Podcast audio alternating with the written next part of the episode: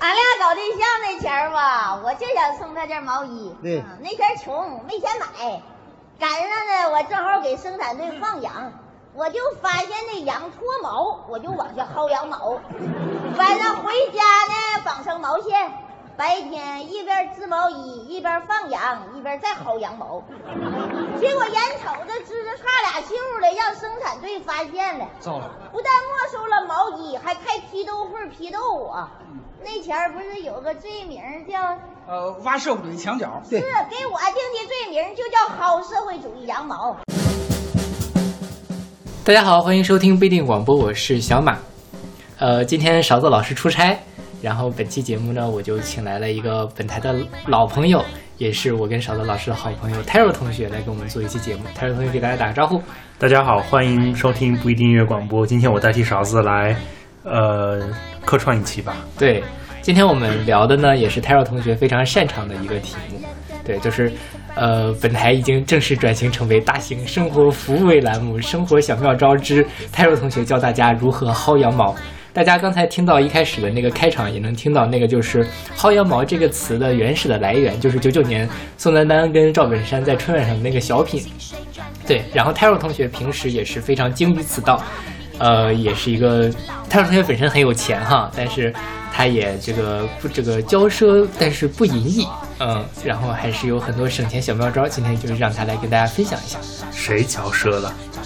对，呃，没有，就是 Taro 同学虽然有钱，但他还是一个很节省的人。对我觉得这个呃信息对于我们很多朋友们来说也是非常有用的。比如，比如像很多贫穷如我，就是平时很多时候你没有那么多的钱可以花，然后精打细算，你从各个地方来薅点羊毛，其实也还是挺不错的，对吧，Taro 同学？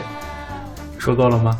啊、好，哎，那个先说那个小品啊，是嗯叫什么？昨天、今天、明天吗？对，是，就是是九九年，然后崔永元嘛，后来不还有个小崔说事儿嘛？很多时候就是我现在的很多网络流行语，其实都是在那个上面出来的。但其实说实话，当我大当我现在提到薅羊毛这个词的时候，我已经不太能想到这个小品了。嗯，就是薅羊毛已经完完全全的深入到我们的生活中，成为了一个呃很固有的一个搭配。然后，薅羊毛指代的是什么呢？台湾同学给我们来一个专业的解释。啊，薅羊毛就是薅社会主义羊毛，对，这是我我我提到的薅羊毛这个词，第一个想到的就是这个小品了。嗯，现在大家说薅羊毛是什么呢？大概就是占便宜吧，我觉得是这样。OK，就是，呃，我的理解是说，他占的还是公家的便宜，或者说他占的不是，比如说，如果我占了你便宜，我不能说是薅了你的羊毛，对吧？一般比如说是，也可以了。啊，你不是经常薅吗？啊、对，就是这个，因为我跟泰尔同学关系不错嘛，对吧。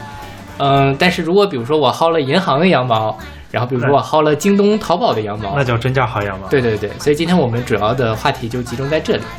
嗯先说一下，我们今天要讲的都是这些，呃，正常的、合法的，不没有那种动手动脚、不不搞小小聪明的这种啊。对，有现在网上有那些什么专门的羊毛党，他们都会有各种各样的技术手段嗯哼，啊，还有各种各样的奇怪的渠道。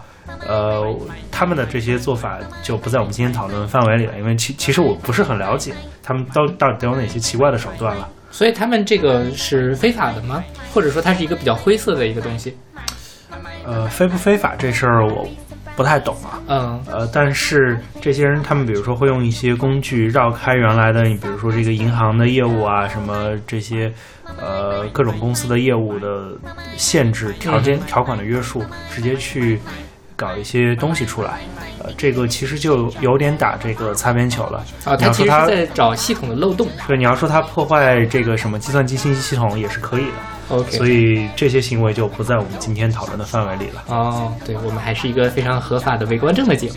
对没有了，那那些东西一般人也弄不到了。OK，好的，今天我们就来教大家一些比较，嗯、简单的，大家稍微学一学都能学会的。因为我其实是，呃，很不懂这些，都是他跟推二同学这个平时薅多了，然后稍微的学习了一点相关的知识。对，那我们今天开场首先来聊一聊什么的薅羊毛呢？薅羊毛啊，嗯那我们就先说一下这个羊毛是哪儿来的吧。对对对对对，因为昨天聊到这个话题的时候，小马跟我说羊毛是不是都出在羊身上，我就仔细想了一下这个问题，好像还真的不是这样。嗯，现在好像有人说什么羊毛经常出在牛身上，什么意思呢？那牛是哪儿来的呢？这个牛可能是投资人或者什么金融机构，因为好多公司它在就是想扩大业务的时候，都会搞很多促销嘛。羊毛也很多时候是从这儿来的。那这些促销的钱从哪儿来呢？有的是从投资人的钱里来，有的是从这个公司的业务里来，他们专门拿来做推广的这样一部分钱，所以未必是消费者实际花出去的钱。所以说羊毛出在羊身上，在这个年代也不一定合适。OK，嗯呃，当然了，除了刚才说到的这种羊毛出在牛身上之外，其实，呃，你要说羊毛出在羊身上，可能对于一些场景是适用的。比如说，接下来我们今天会聊一些关于银行啊，关于这个航空公司啊，这这里边大部分呢，其实都是羊毛出在羊身上了。因为，比如说你去消费，那这个银行要收取商户的一些手续费，其实很多时候你拿到的一些优惠啊，或者是这种呃回馈也好，都是从你呃商户掏的手续费呃出的。那商户掏的手续费本质上最后还是你为这个手续费买单了。所以说，呃，在这些场景里说羊毛出在羊身上也是没有问题的。OK，但是就是问题是，呃，比如说你我同时都消了费，但是只有你薅了这笔羊毛，实际上你就是相当于我为你贡献了一笔羊毛，是这么可以这么理解吗？嗯，对，因为还有很多人不懂得薅羊毛，所以银行其实是省下了这部分钱。OK，就比如说所以你要这样理解说，比如说银行它做过精算，嗯说 OK 我可以付出比一个人手续费多一点的利益来作为回回报，但是因为还有很多人不会去把这个东西拿回来用，那对于总体来说，对于银行它是赚的。哦我觉得这样，也许他们会做这样的精算，因为我我我不搞这个不太了解，但我觉得他们可能会做这样的计算。OK，嗯，那今天第一部分我们来聊什么呢？就是今天第一部分我们就来先说说跟银行相关的羊毛吧。嗯，银行在我理解里面啊，就是信用卡。呃，对，信用卡为主，但是你会发现现在各家银行也会给借记卡搞活动，所以未必都是信用卡。嗯哼，嗯，那我们就来说说信用卡吧。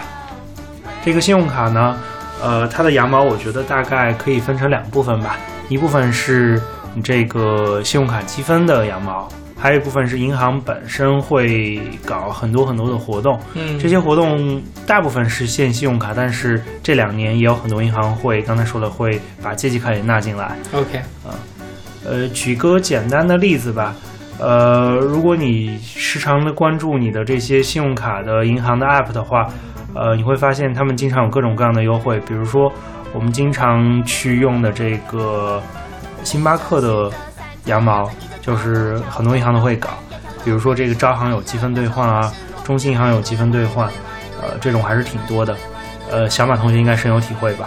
对，就是我从这个 Taro 同学这里确实是蹭到了不少星巴克来喝，但是因为就是呃我自己其实信用卡非常的少，Taro 同学有很多的信用卡，那你是怎么从哪儿来衡量说一张信用卡值不值得办？然后那又是从哪儿得到的这些信用卡信息，就是优惠信息？因为有的时候信用卡多了，可能你也没有办法经常去每个 app 盯着看，对吧？呃，是这样，所以现在我前几前几天消了一批信用卡，因为我实在是呃管不过来了，嗯哼，我也不想管它了。卡多其实挺麻烦的，呃，比如说就以星巴克为例吧，它有很多的这种日常活动，你只要看一次，基本上就能记得住了。呃，像常规的活动，刚才说有这个什么招行的积分兑换，应该是七百九十九分，嗯啊，还是挺多的。在招行你要有七百九十九分，差不多至少消费一万六。哇，呃，这个门槛还是挺高的。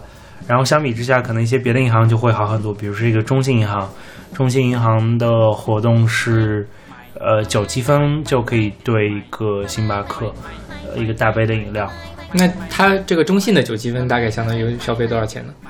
九积分就是九块钱啊。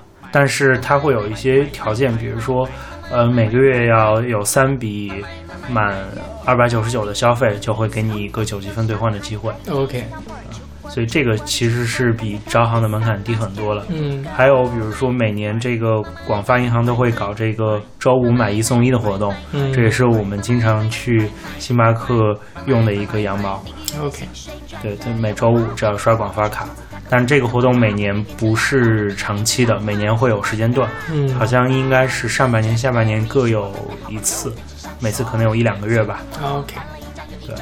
呃，还有就是我跟小马同学有时候会去薅这个中行的星巴克羊毛，来，这个你自己介绍一下。啊、对，因为我只有中国银行的信用卡，然后中国银行的信用卡的这个积分其实是挺难用的，就相对于比如说招行跟中信来说，因为像旁边 Taro 同学还有一些其他的朋友，他们有招行或者中信的卡，相对来说他们就有各种各样的羊毛，说哎我们今天来去吃这个去吃那个，但是对于我来说，好像中国银行信用卡就没有什么用。它之前有一个活动就是。呃，一万五积分，然后换一杯星巴克，但是在周末的时候是可以换两换两杯，对，然后一百一万五积分差不多就相当于一万五千块钱。对，就其实还是挺难达到的。但是你换两杯，其实就比招行合算多了。刚才说招行，你差不多要一万六才能换一杯。是，而且就是它会有一些活动嘛，比如说是，呃，你用快捷支付或者是怎么样，会有就直接送你一万五千分。对或者双倍积分这样的活动。前两天我收到一个短信，中行说你用中国银行手机银行转账一笔，就送你一万五千分。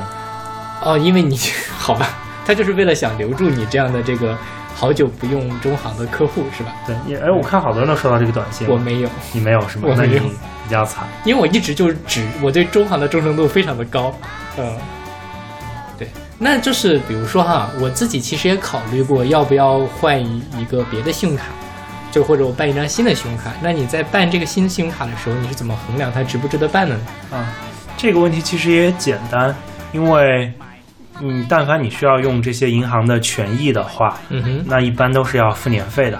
对，呃，所以就看你觉得它的这个优惠，呃，和这个年费比，你更愿意付出哪一个？它这个服务到底值不值得你交这么多年费？举个例子啊，很多银行的这种高端的信用卡都会有什么机场的呃休息室或者是这种呃优先安检的通道来用。如果你每年坐飞机坐的次数够多，那我觉得花那么呃几百块钱到两千块钱不等的年费，可能还是值得的，因为毕竟能能省很多时间，并且比如说你要是在呃饭点去坐飞机，或者吃饭前去坐飞机，呃这个航程又比较短的话，你吃饭也很麻烦，一般在休息室都有饭吃，其实这个钱很快就能省回来。呃，但是如果你坐飞机坐的少，或者说你坐高铁坐的少，那可能你就需要衡量一下你到底需不需要呃这这些额外的服务了。OK，啊，所以这是对于这些、呃、所谓的高端信用卡，一般都是白金信用卡了。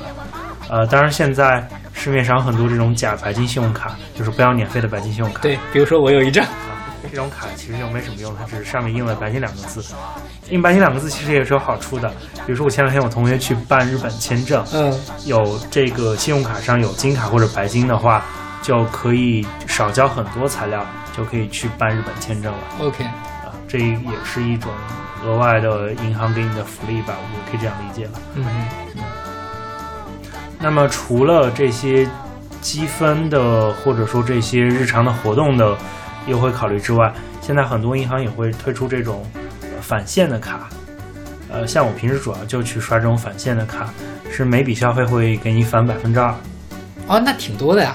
是，呃，很多银行都有，比如说中信有，广发有，呃，反正办的人还挺多的。OK，它是怎么样？它是直接把那个钱再打回到你的信用卡上？这个每个银行不一样，像我用的这张卡，它是呃和这个叫返利网做的联名卡。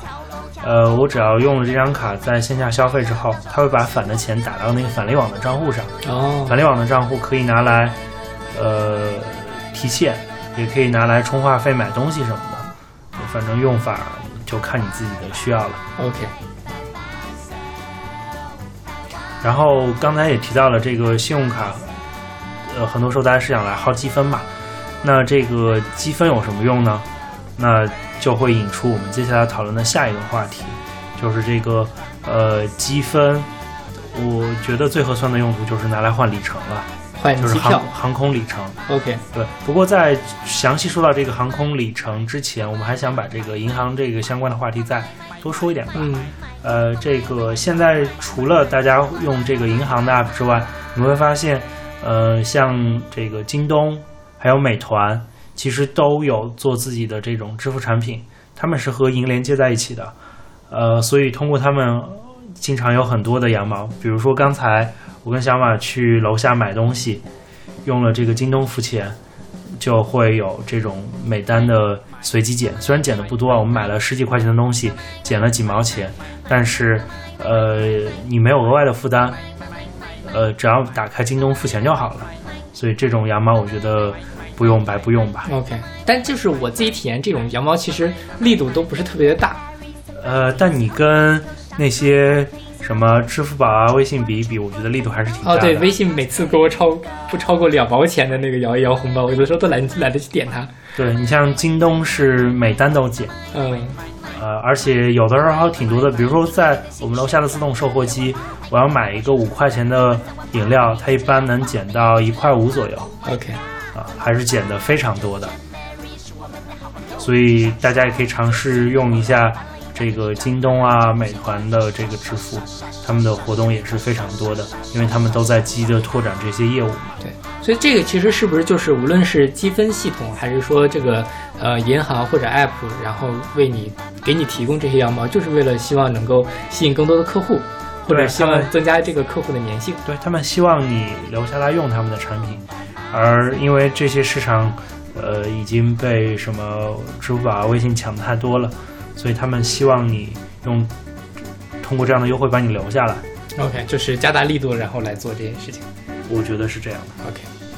OK，那我们来先听一首歌吧。这首歌是来自这个自然卷的《买》，是出自他们零五年的专辑呃《塞拉味》呃大卷儿包小卷儿。然后这首歌其实特别有意思，就是他在里面讲说，呃电视上说借钱很光荣，借钱很光荣，办了一张又一张，再来一张不嫌多。就是我在影视剧里面有的时候会看到说是，呃有人办了很多的信用卡，然后用这张卡来还另外一张卡的账，对吧？对这个，哎，说到这个，我就想起来有一个，呃，朋友的朋友嗯哼，就干了这样的事儿，呃，他是我们说的那种不好的薅羊毛的行为。嗯就是前段时间，呃，其实也不能说前段时间了，可能从一三年以后吧，或者一四年以后，这个 P to P 就很流行嘛。嗯然后一直到今年年初的时候，就差不多达到了一个顶峰。最近大家都知道，很多这种 P to P 的平台都纷纷跑路了，对，给大家带来损失不少。我这个朋友的朋友干了一件什么事儿呢？有一家平台可以用信用卡来买理财产品，嗯然后他就买这个一个月的理财产品，然后过了一个月之后，呃，那个理财产品到期了，他才拿来还银行的钱，，OK，就这样越滚越大，越滚越大。他好像最后投了一百万在这里边，然后呢？然后据我的了解啊，侧面的了解，最近有四十万的这个，因为他是在两个平台上，有四万的这个平台好像已经跑路了，然后那他就得给银行还这么多钱了。呃，这个行为就有点类似于你刚才说的这种拿信用卡的钱换信用卡，这实际上是套现了。套现在我不知道在别的国家怎么样，至少在中国是违法的。嗯呃，因为它会扰乱这个金融秩序。呃，平就是怎怎么理解扰扰乱金融秩序呢？就是它会放大这个银行给你的这个信贷的这个规模，会对银行原来这个做账、做预期的时候、做这个金融风险的控制的时候产生一个呃干扰。，OK，对，所以比较容易产生金融风险。所以一般来说，呃，银行都是呃会严查套现的。嗯，如果是比如说，呃，我们临时要取现的话，其实银行是要收一笔不小的手续费的，对？对，因为银行并不愿意让你取现，因为取现的话风险还是挺大的，因为这个它的控制能力会下降，就挺容易产生危险的。对这是一个负面例子，大家不要学习。对呃，对，那说到既然说到了 P to 嗯 P，就再说一下这里边的羊毛吧。P to P 早年间羊毛特别多，好多平台都是什么，呃，你注册就送你呃几百甚至上千的这种呃优惠券，嗯比如说你投一万块钱，他给你减一百这样的，OK，其实还是挺多的，一一次就送你成百上千块钱的。对啊，呃，所以早年间就出现了好多这种专薅 P to P 的羊毛党，好像这些平台都挺恨这些人的。后来通过各种各样的技术手段，就把这些人给屏蔽了。我听说他们会搞这种共享黑名单，嗯就遇到羊毛党就直接不让你用了，哦，不让你注册。OK，啊但这都是道听途说了，因为我我并没有这样的经验。搞这些东西其实挺累的，所以我刚刚给大家介绍的都是这种平时你就用得到的，因为我也没有什么时间去专门研究这些事儿，我平时也挺忙的，我只是顺手来搞一搞而已。对，这这这有两个问题啊。第一个就是现在 P to P 已经快不行了，对吧？呃，其实咱们是有合法的 P to P 的，因为、呃，这个什么互联网金融协会好像在搞什么备案啊、审查之类的制度，还是有一些平台是合法的。但是受这个大环境的影响，我觉得至少到这个阶段都不太行了。就是大家投资需谨慎，尤其是这种高风险的。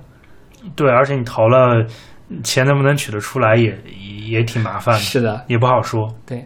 然后第二个问题是，刚才泰瑞同学说到了，你其实平时也没有很多研究这些东西，因为确实你需要投入很多的精力在这个上面。如果你要把这个羊毛全都薅下来，或者薅到最大化，其实是挺麻烦的一件事情，对吧？那太累了，我觉得不值得。我们把这些时间拿来好好的工作不好吗？对，拿来赚钱不好吗？是呀，所以就所以我刚才举的都是一些我们顺手就能拿到的例子。对，就像我来说的话，就我是一个特别怕麻烦的人，就是基本上我不会主动的去研究这些，我的所有的羊毛信息都是从 Terry 同学这里得到的。嗯，对，那比如说，呃，如果是一个我们普通的听众，OK，嗯、那么比如说有没有那种比较整合型的平台啊，或者是信息平台，可以让你来知道这些哦羊毛信息的？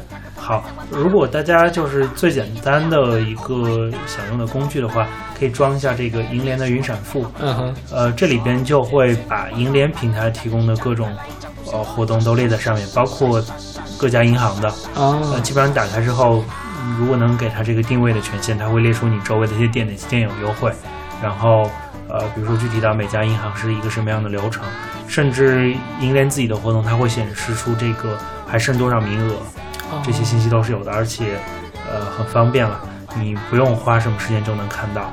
呃，但是像什么京东啊、美团搞的优惠活动，这上面是不会写的 OK，啊、所以这些就随缘吧。嗯，好的好的，呃，如果大家偷懒的话，就可以考虑像我一样办一张可以直接返现的信用卡，你平时就呃不用动脑子，直接去刷就好了。嗯啊、，我现在基本上就是这样，我基本上不会去再动脑子了，每次就刷这张卡，拿钱就好了。好 OK，信息量有点大，我们来先来听一首歌喘口气。好，嗯，OK，那我们来听这首来自自然卷的《买》。买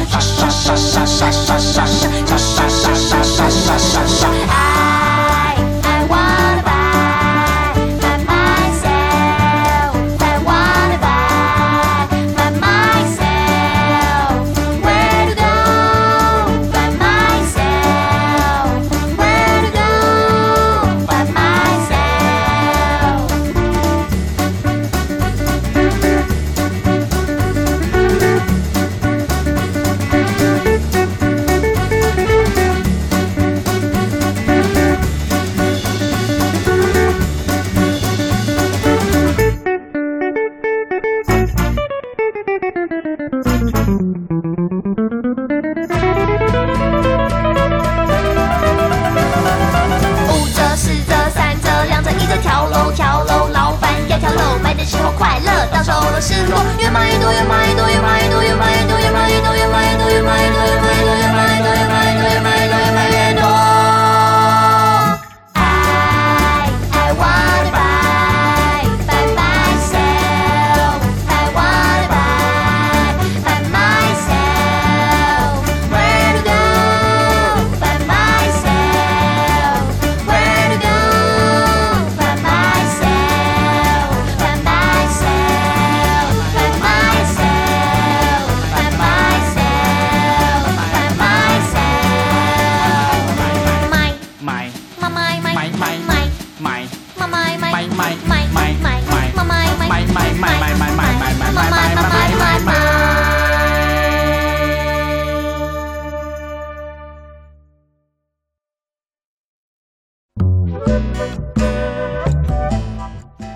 欢迎回来。我们刚才说的是关于这个银行卡，还有像呃一些金融类的 App 的羊毛。那在这之外，还有什么其他的我们可以薅到的东西呢？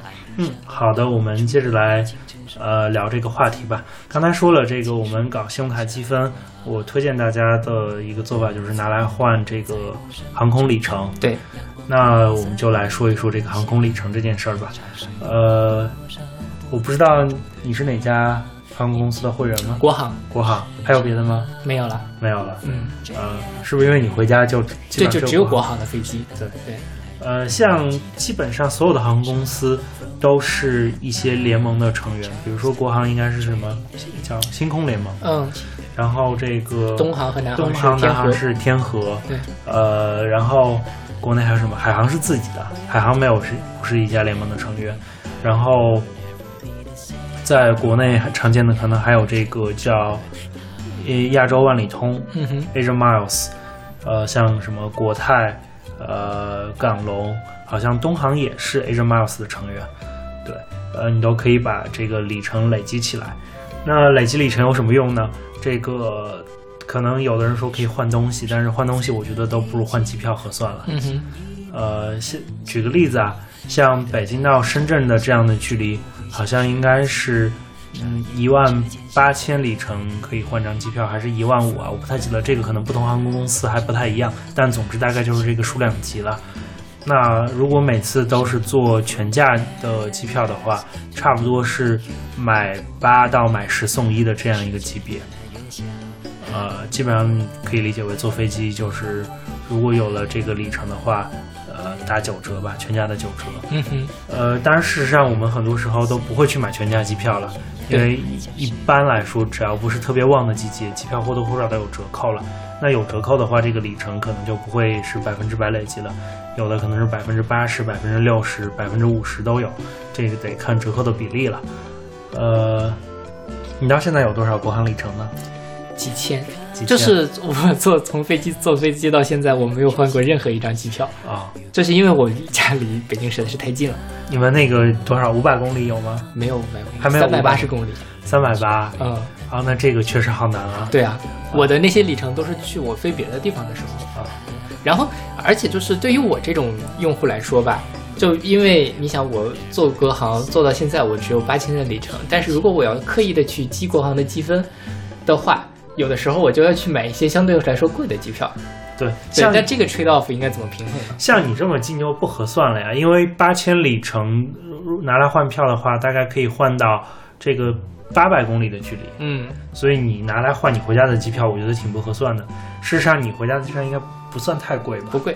啊，对啊，啊，所以这看大家吧。我看还有很多人就是说把里程都攒起来换这种国际机票，嗯，因为国际机票如果你能提前规划好行程的话，呃其实还挺合算的。OK，我也是主要坐国航的飞机，因为我们在北京嘛，北京其实国航的航班最多。我回家也是，呃，我家在兰州，这个北京到兰州也是国航的航班最多了，嗯哼，呃，所以我坐国航是比较多的。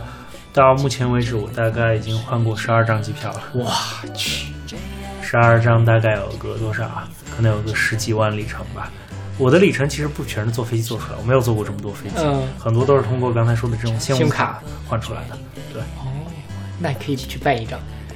是我觉得我可以去办一张这样的卡。对，然后我一开始在攒里程的时候，我就有一个比较大的疑惑，当然现在看来这疑惑有点 naive，就是，嗯，是这个里程是攒在那个承继人的下面，是与跟比如说我要开张发票，我要是因公出差，那这个里程还是可以攒到我这里，是吧？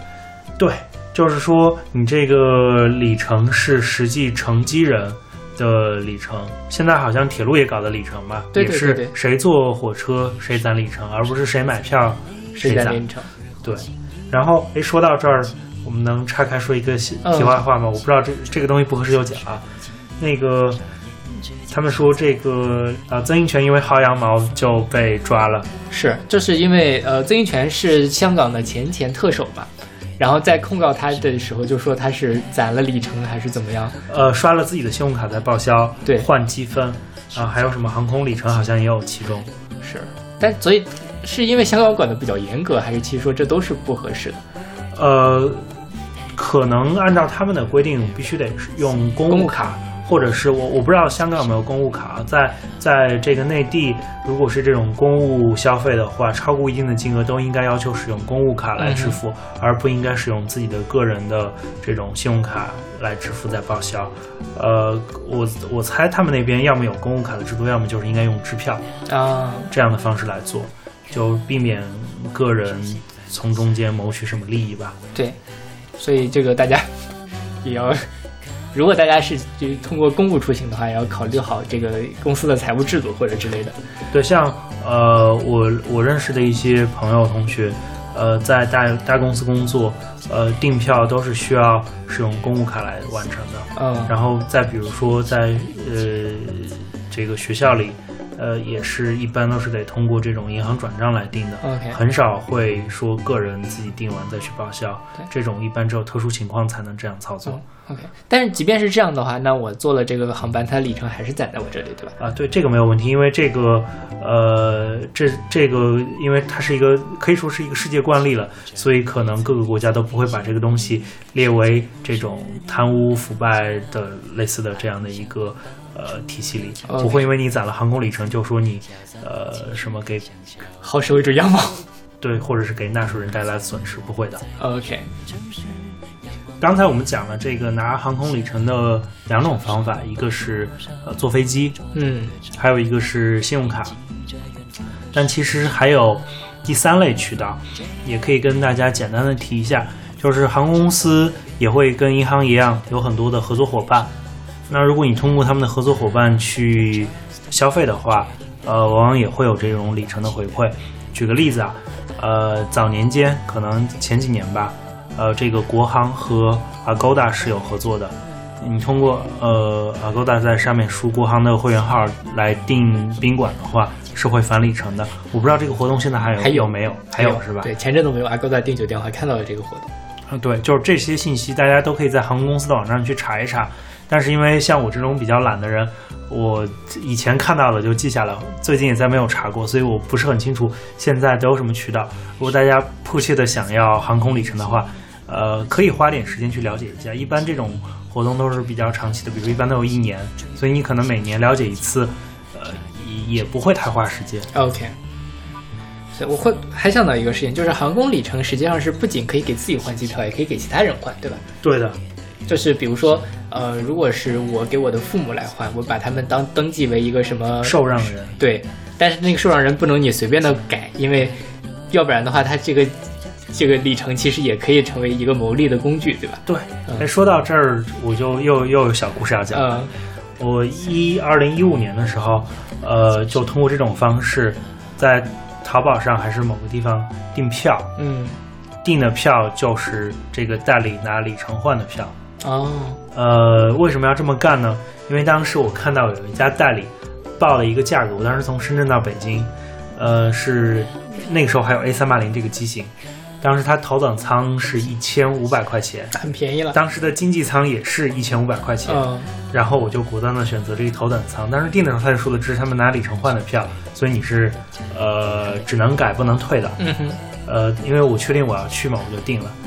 这也是我到目前为止唯一一次坐头等舱，感觉如何？非常好，毕竟是大飞机我还没有坐过 A 三八零呢，啊、可以平躺的，好爽啊！而且一上来就有人呃空姐给你拿各种东西，然后小吃饮料，然后还让你点菜。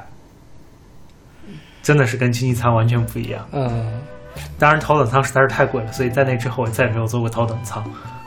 对，所以你看，这个多关注一些信息，有时候还是会有意外收获的，是吧？呃，不过刚才就提到这个订票渠道嘛，嗯这算是一个意外的收获，但是呃，很多时候大家还是谨慎的，在这种像携程啊，或者是呃这种什么淘宝这样的，大家叫做 OTA，应该叫 Online Travel Agency 在线旅呃这个旅行社这样的机构来订票。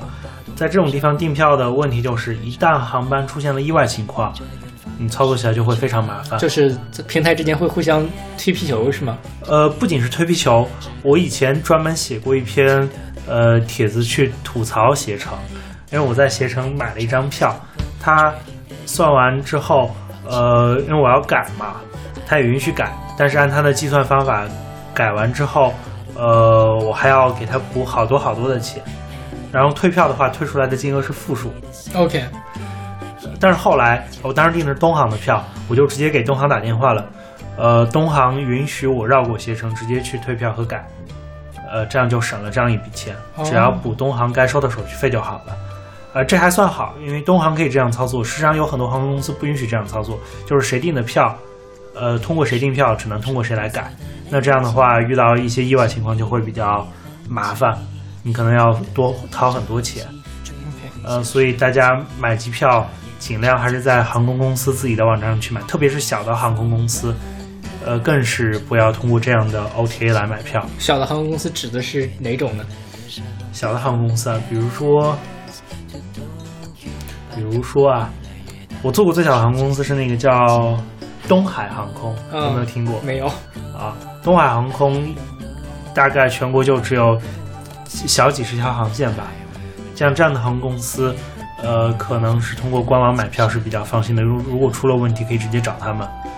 OK，对，就是，而且现在其实，在官网上买票一般也都挺便宜的，一般官网都承诺是是最便宜的。呃，整个网站上它不会比别别人家更贵。嗯，所以如果没有，如果大家不怕不怕麻烦的话，还是优先考虑从官网来订票。事实上，现在好多官网订票也不需要你登录什么的，只要能收个短信就可以买，对对对，是的。所以还算方便。OK，那我们再来听一首歌，这首歌是来自林一峰的《签证时差飞行里数》，是出自他零九年的《思路》。本来这个地方我是想选一下陈金金老师的《旅行的意义》的，他在里面也讲说什么攒了很多飞机里程啊之类的。就是呃，飞机里程，我觉得在一定程度上已经成为了很多商务人士都会攒的，因为像我作为一个学生来说，飞坐飞机毕竟飞的还是少。就是如果大家已经工作了或者怎么样，可以这个再把刚才这个泰尔同学说的话再复习一遍。，OK，那我们来听这首来自林一峰的《签证时差飞行里数》。签证一次一次提醒你，世界不是你的家。暗地向往，到处留情，只是个讽刺。潇洒其实更像笑话。独自踱步在陌生城市，仰望褪色的通宵，尝试拥抱多少不能抓住的刹那，时差。From JFK to Heathrow，知道的越来越多，记得的越来越少。From Nadita to Charles to Gaulle，决定的越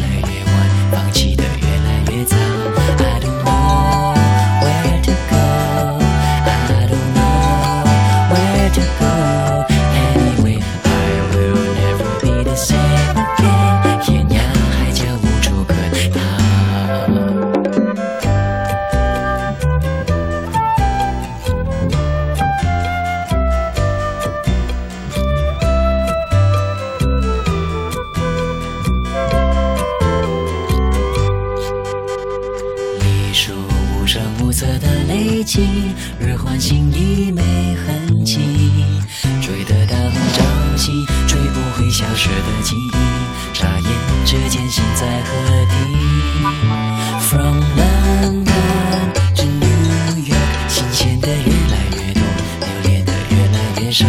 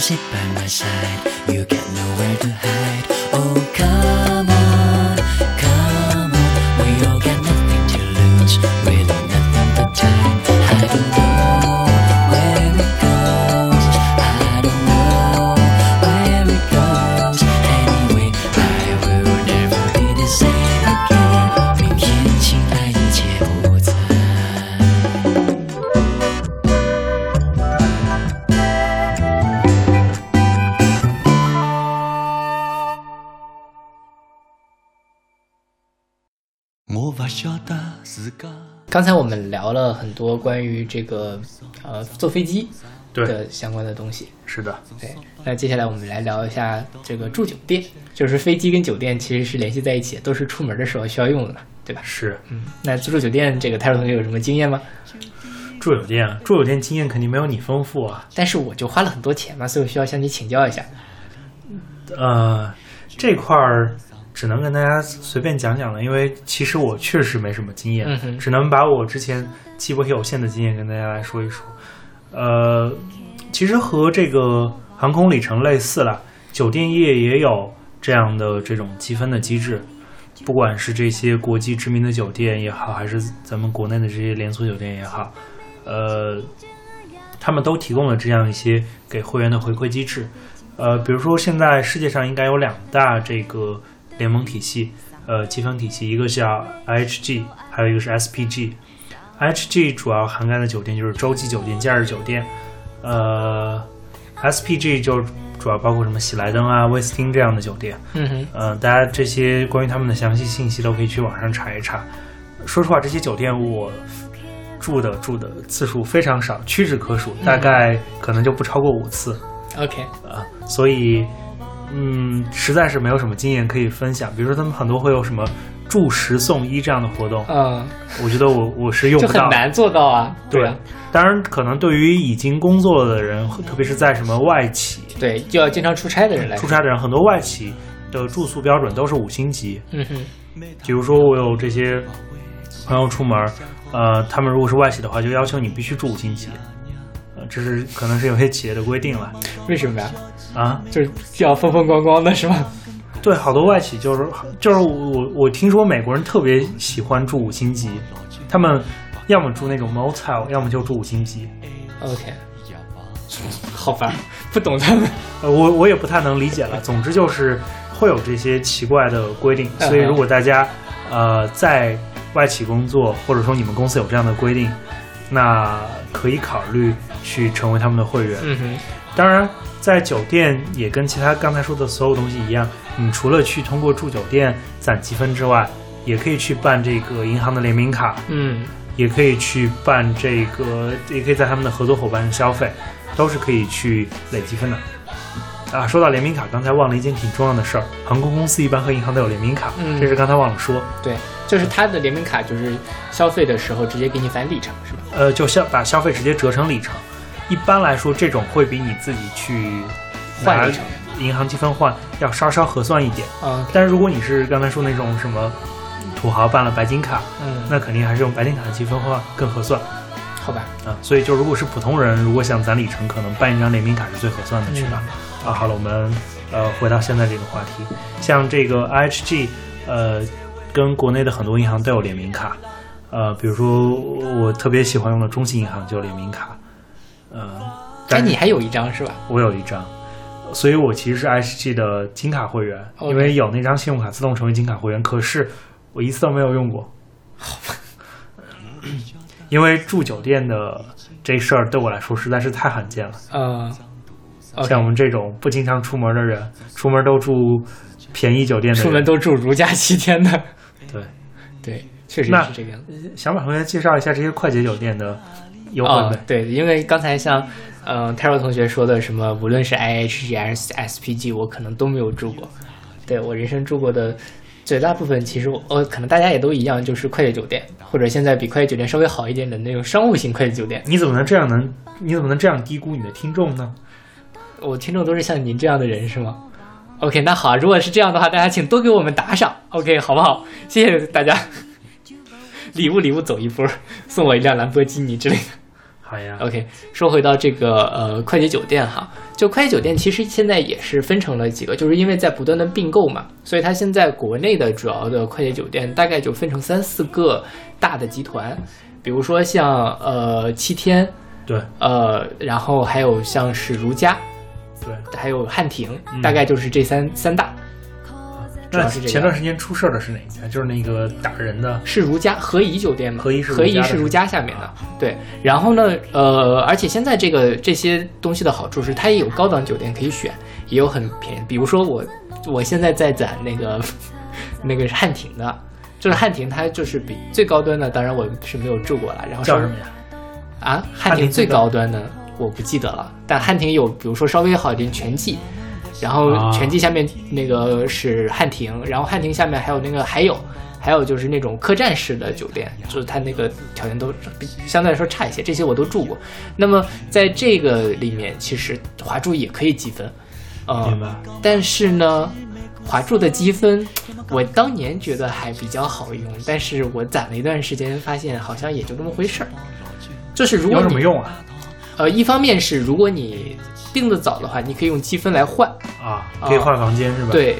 然后另外一方面就是，其实呃，就是早订的话，它会有优惠，就是它的优惠实际上很多时候跟在 OTA 看到，就是在那个这个什么携程啊，还有什么飞猪啊这种上面看，可能还是要更便宜一些，嗯对。然后他可能还会给你送两瓶水吃，啊，就是蝇头小利，大概就是这样的一个过程。对。那说到这个酒店，刚才又说到了 OTA，如果我就想提到一一句，如果大家想攒这一种酒店的积分的话，不要去 OTA 订，一般在 OTA 订是不给你积分的。对对是没有的，对对。然后就是要在官网上来订，而且他们现在做的 app 吧，啊、华住的 app 做的还可以。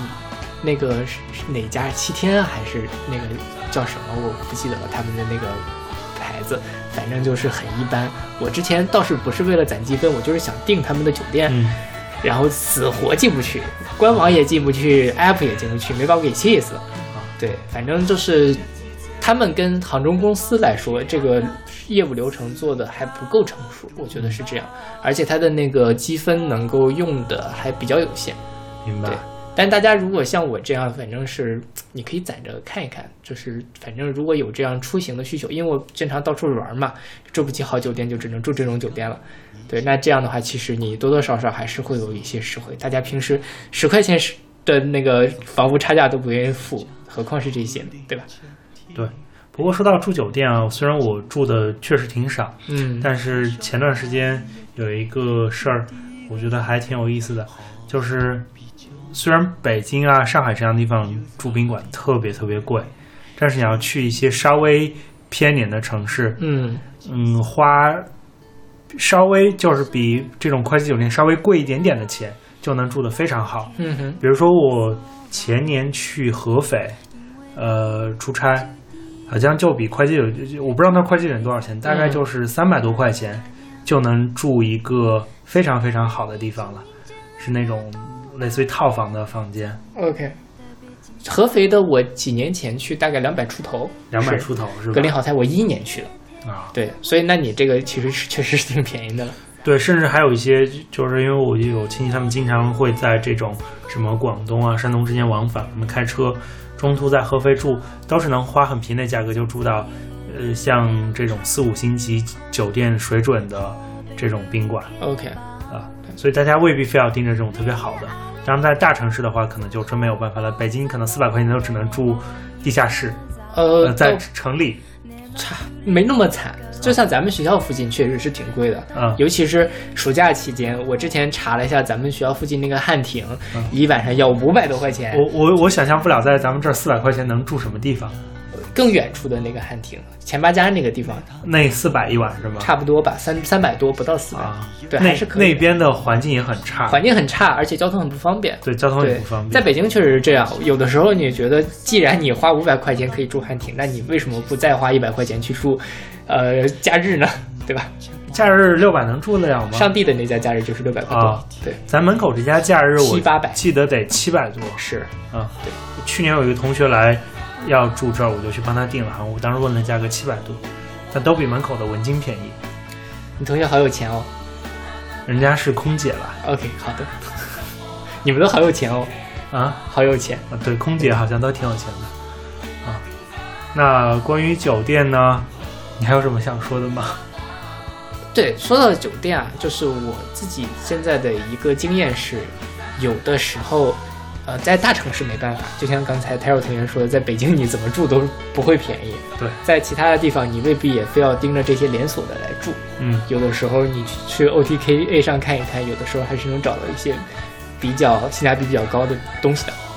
对对，但是如果你如果是想要求稳，嗯还是要定这个。比如说，如果你去一个地方，你去住如家，它差也不会差到特别的差。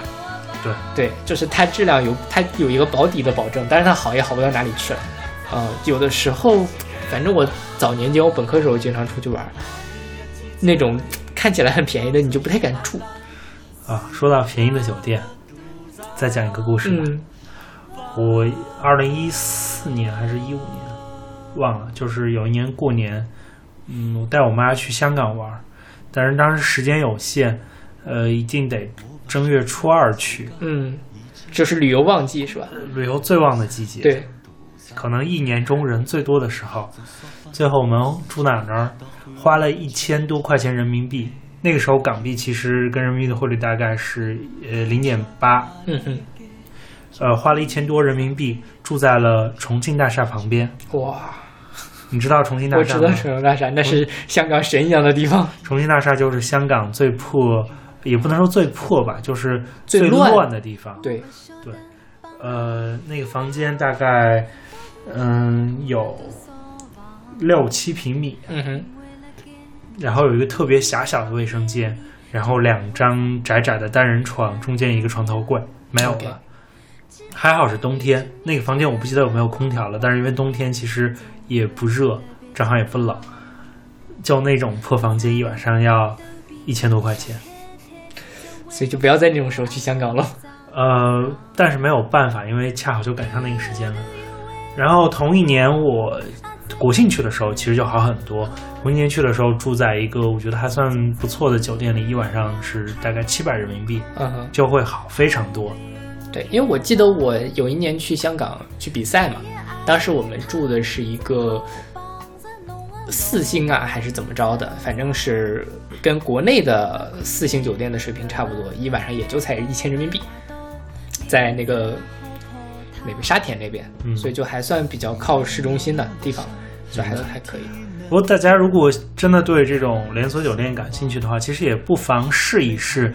比如你出门之前去上一下什么希尔顿啊、喜来登这样的网站看看，没准能捡到比较便宜的房间。我我遇到过一次这样的事情，就是有一年，呃，我们全家去重庆玩儿，然后发现重庆市中心的希尔顿一晚上只要四百块钱，好便宜啊！对，然后就在那儿住了三晚上。我问，我然后那是我住过最大的宾馆了，我从来没有住过那么大的房间。那我的问题来了，那为什么它那么便宜呢？是这个希尔顿一直那么便宜吗，还是就是你像撞死耗子碰上？我觉得是恰好被我碰到了，可能我去的时候是旺，呃，是淡季，我是哪哪就是那个九有一年的九月三号，就是搞什么搞阅兵的那哦哦哦哪一年啊？一一五年吧，一五年是吗？对，啊就是那个抗战胜利，一一六年吧？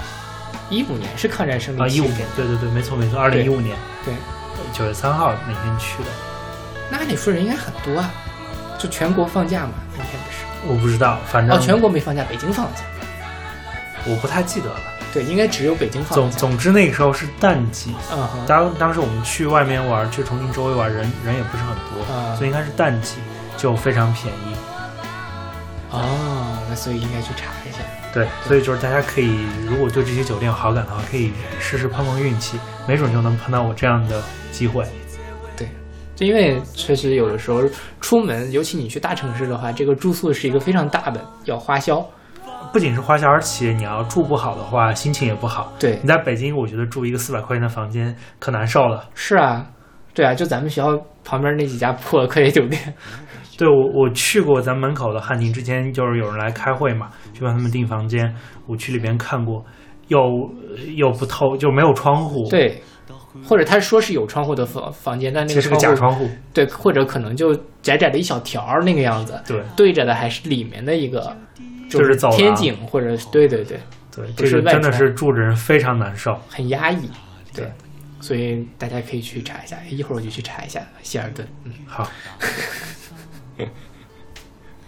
，OK，那我们今天这个节目就到这里，非常感谢泰若同学来给我们带来这么多的生活小妙招。泰若同学其实在很多生活的其他方面也是一个很这个嗯知性的，然后有很多生活经验的这个同学，以后也欢迎他继续来来参加我们的节目。对吧？可以专门给你开辟一个生活服务类的板块儿。啊、呃，这个就不用了，以后还可以找我来顶班。好的，好的，好的。那最后我们再来给大家放一首歌，这首歌是来自顶楼的马戏团的《我个大床我个房》，是出自他们二零一三年的专辑《谈钞票伤感情，谈感情又伤，呃，谈钞票伤感情，谈感情又伤钞票又伤感情》。对，这张专辑是我非常喜欢的一张很神的专辑，就是它里面有很多嗯很好玩的梗，大家可以去听一下，就当喜剧当喜剧民谣专辑来听就可以了。OK，那再一次感谢泰若同学来参加我们的节目谢谢谢谢，啊，我们下期再见。再见。我不晓得自家已经困过了多少张大床，从扫把世家到翰林七天，还有金刚。我晓得何里一间酒店的床板好像比较硬，又是何里一间酒店的床单永远洗不清爽。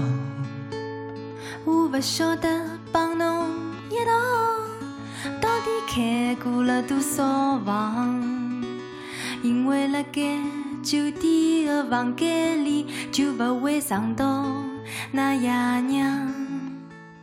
记得每年情人节的夜到，房间总归特别紧张。辣差头逗比上海滩，只会寻到阿拉一张床。有下头有位总共也只有电能靠着躺，其中只有一两趟侬有空，好陪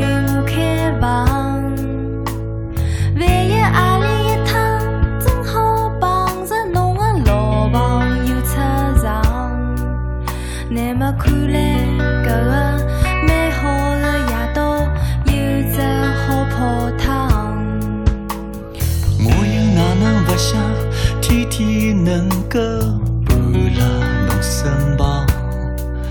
每趟夜到要是勿回去，侪要想好理由拼命骗爷娘。要么讲帮小姐妹过生日，要么讲跟公司去苏州白相。碰着侬吃饱老酒，不肯带套，我第二